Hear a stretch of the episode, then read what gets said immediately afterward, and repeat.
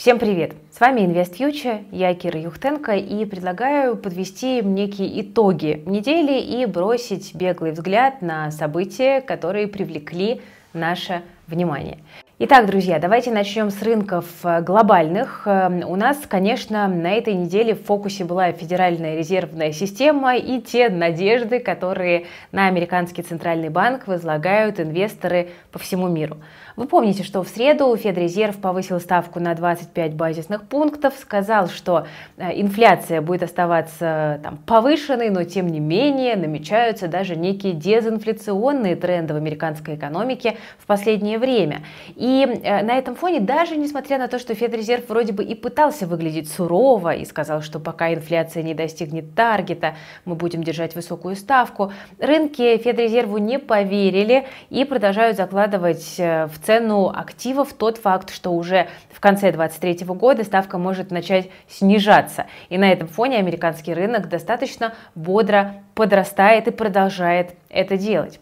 В пятницу у нас вышли данные по рынку труда, которые показались мне очень интересными. Мы увидели, что безработица в США находится на уровне 3,4%, она низкая, а количество новых рабочих мест в несельскохозяйственном секторе США, э, тот самый NFP, Non-Farm Payrolls, показатель обожаемый тренды, э, трейдерами по всему миру, э, NFP составил 517 тысяч. Это экстра много, и эти данные говорят нам о том, что американский рынок труда труда находится на самом деле в отличной форме.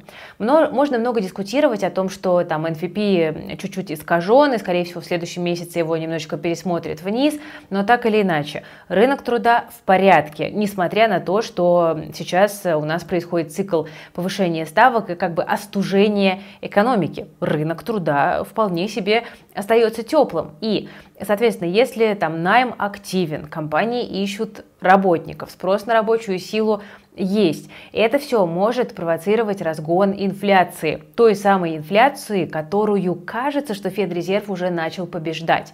Поэтому сейчас ситуация на американском рынке на самом деле очень опасная, э, потому что, судя по всему, ситуация немножечко выходит из-под контроля ФРС. Да, рынки уже поверили в то, что не будет рецессии, потому что Фед не будет слишком сильно жестить. Но на самом деле есть риски того, что инфляция все-таки выйдет из-под контроля, и Федрезерву придется снова быть жестким. Поэтому не обольщайтесь по поводу текущего ралли на американском рынке. Оно, на мой взгляд, на взгляд многих аналитиков, может быть очень и очень неустойчивым. Что у нас происходит на рынке российском? Давайте об этом мы с вами тоже поговорим. Но ну, надо сказать, что индекс Мосбиржи показывает неплохие результаты с начала года. За месяц в январе российский рынок прибавил аж 4,5%, несмотря на то, что геополитическая ситуация остается достаточно острой и больше того, кажется, обостряется. А хороший результат на рынке был обеспечен дивидендами от российских нефтегазовых компаний, Роснефть, Лукойл, Татнефть и так далее. Ну и в целом, надо сказать, что первое полугодие – это всегда такой дивидендный сезон на российском рынке, который подбадривает.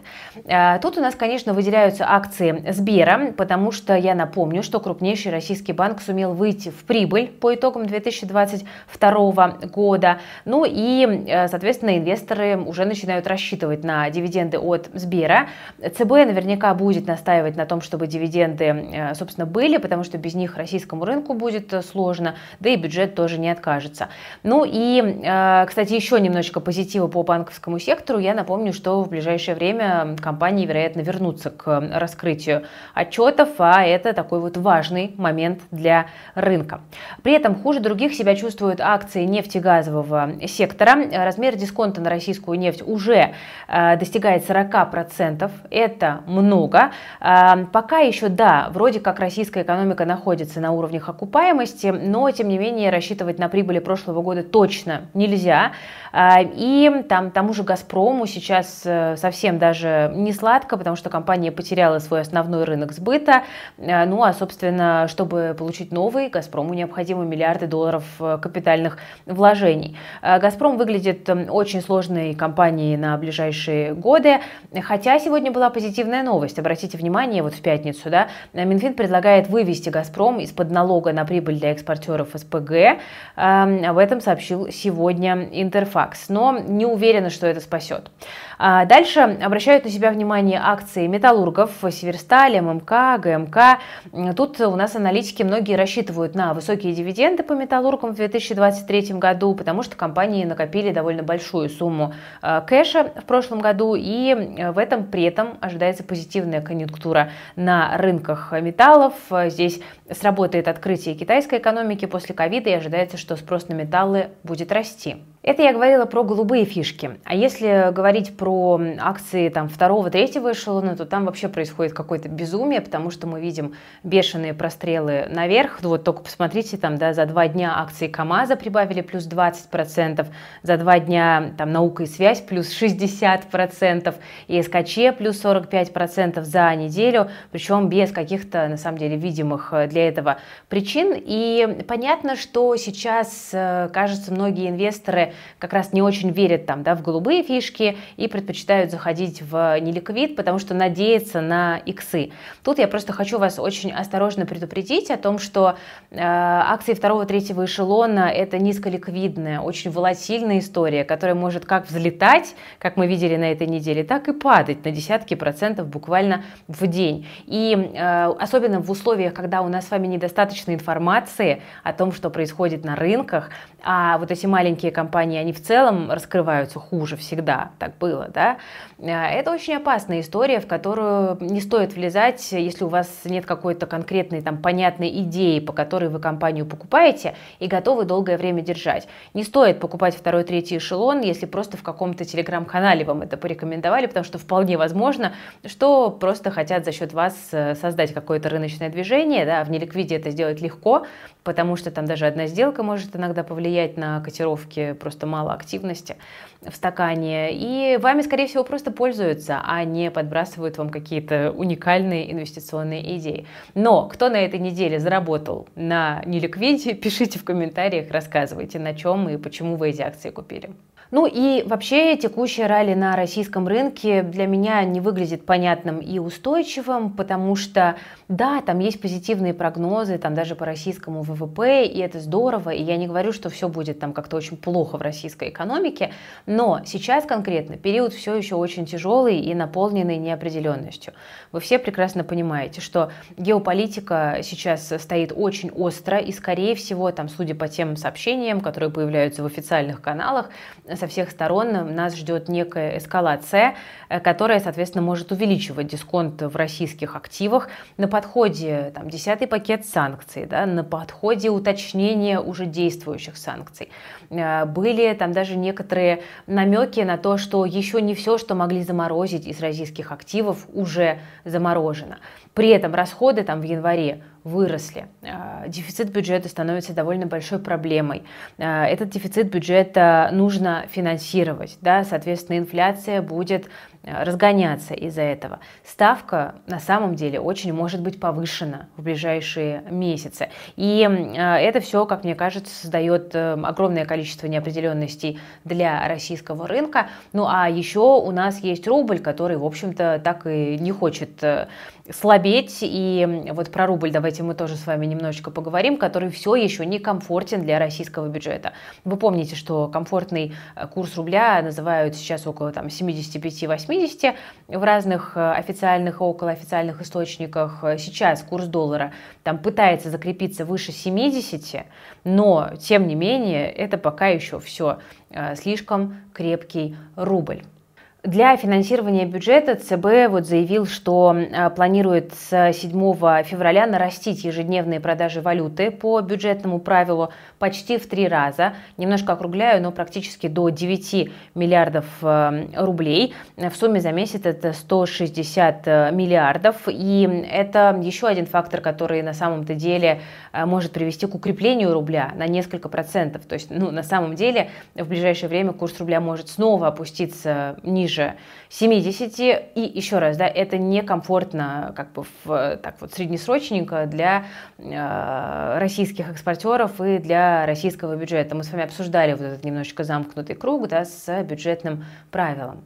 Экспортерам тяжело. Я хочу еще раз подчеркнуть, что они несут и будут нести еще огромные расходы на переориентацию своего бизнеса на восток. Да, доходы бюджета в результате трудностей экспортеров могут снижаться, и это все еще в контексте там, эмбарго, да, вот с 5 февраля у нас вступил в силу потолок цен на нефтепродукты, который тоже обещает э, быть достаточно заметным для российского бюджета. Поэтому я бы сказала, что с одной стороны, конечно, очень, знаете, так вдохновляет смотреть на вот эти прострелы в акциях, и кажется, что надо прямо сейчас запрыгивать, но я бы сохраняла максимальную осторожность, да, и не теряла бдительность, потому что кажется, что, знаете, мы немножечко уже как-то вот отошли от шоков весны 2022 года, и у многих людей снова стал просыпаться вот этот спекулятивный азарт. Держите, пожалуйста, свои эмоции под контролем.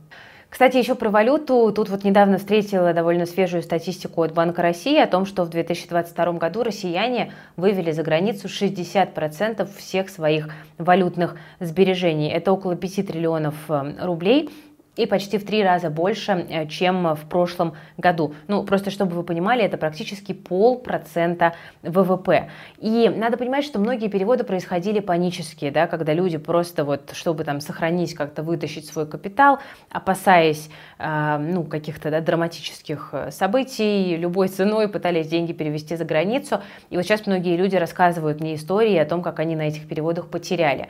И я тут в этом контексте хочу напомнить, что у нас есть замечательный вебинар по этому поводу, где мы прям по полочкам разбираем, как выгодно переводить деньги вот в текущих э, очень сложных да, условиях с огромным количеством препятствий.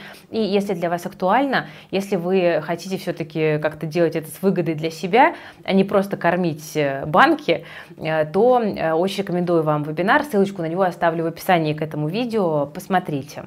Поэтому, друзья, если резюмировать, вот мы видим сейчас по всему миру практически такой э, некий вот позитивный отскок, но как бы это ни оказалось тем, что называется отскок дохлой кошки, причем как по американскому рынку, так и по российскому. Пожалуйста, будьте очень внимательны, не ведитесь вот на какой-то вот этот позитив такой вот массовый, да, который разгоняется сейчас на многих инвестиционных ресурсах, и помните, что активы, которые вы выбираете, должны в первую очередь э, быть не порекомендованы рекомендованы какими-то классными аналитиками, отвечать вашим финансовым целям. И вот там, судя по тому анализу аудитории, который мы делали с командой, многим сейчас лучше все-таки остаться в облигациях и не гнаться на рынок акций, потому что может быть просто в моменте очень и очень больно с учетом всех тех рисков, которые сейчас сгущаются.